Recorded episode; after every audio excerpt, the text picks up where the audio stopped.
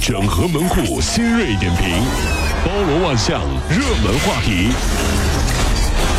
有请陶乐慕容长寿。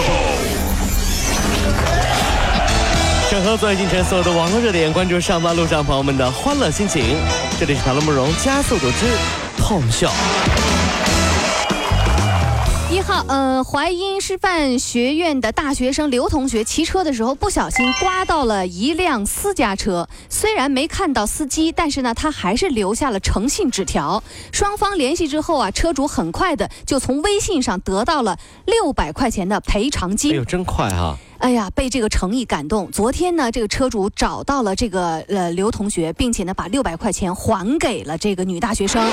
你说说，被理解和信任是多幸福啊！上次我也写了个纸条，是吧？车主不光原谅了我，还给我报了一个硬笔书法培训班。呀，怎么呢？因为他说，小同学啊，嗯，我是靠猜才找到你的。你是鬼画符啊！字儿写的太差了，小同学，这对你的人生不利呀！哎呦我，叔叔花钱，你去上个硬笔书法培训班吧。好好写字儿。你这字，我跟你说啊，我看医生字我都能看懂了，你看你字看不懂啊？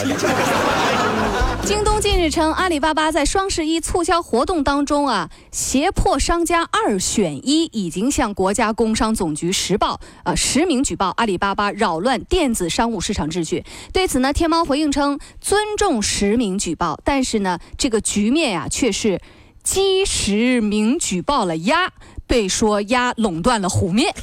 哎呀，真是，真是卖萌卖的真的是好啊，是吧？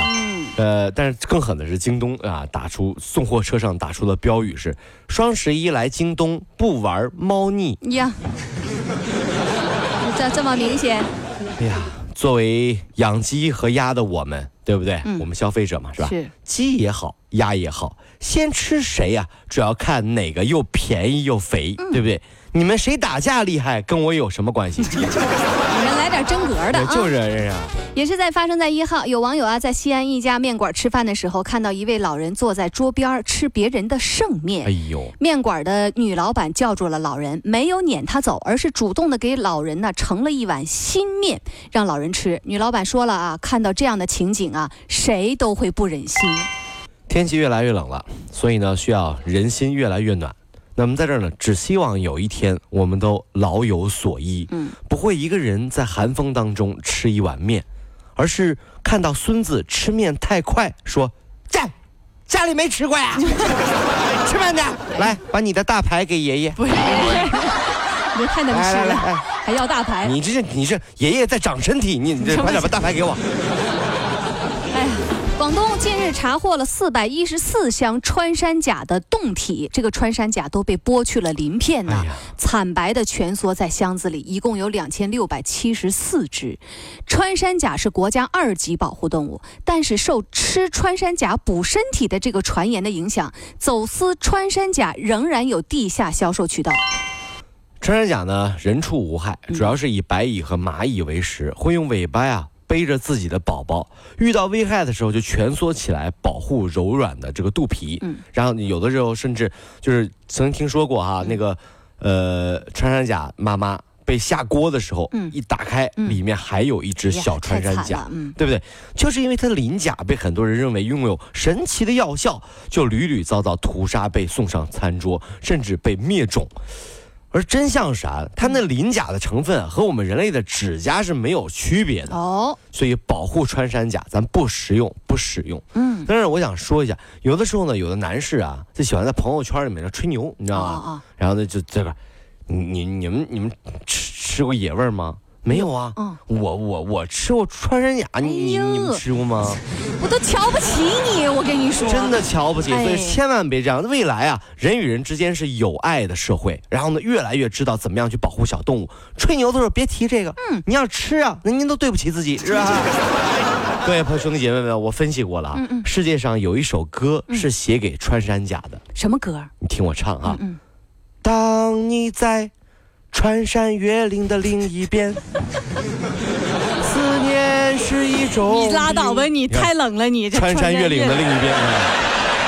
当你在穿山越岭的另一边，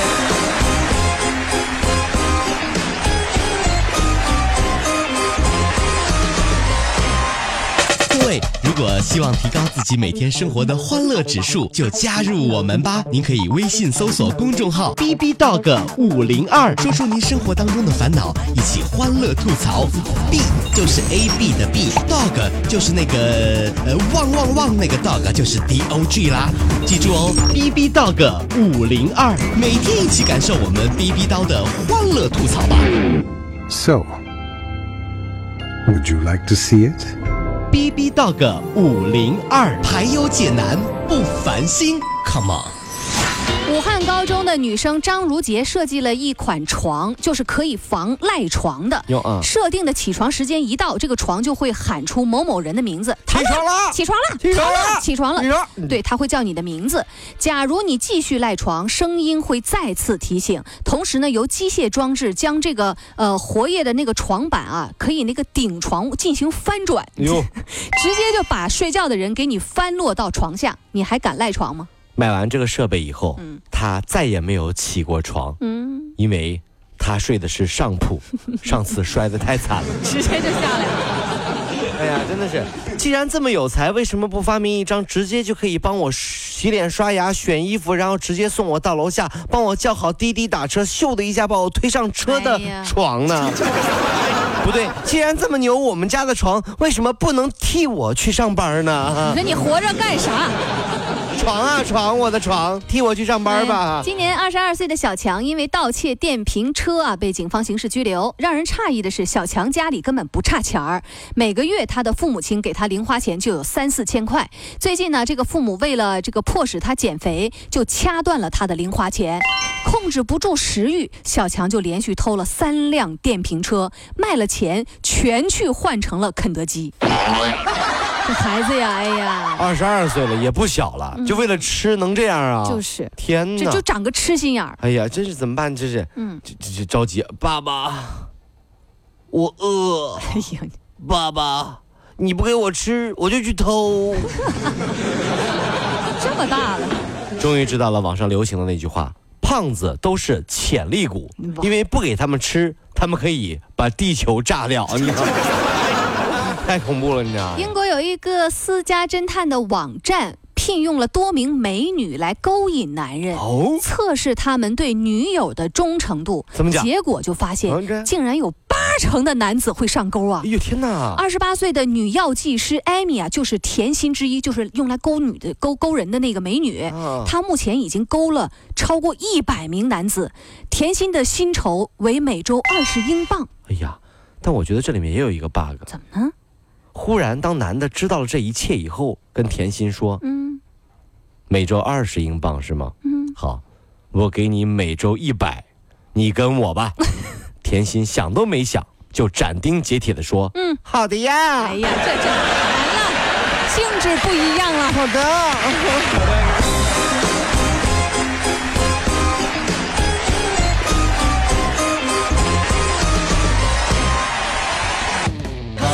加速度，上班路上好舒服。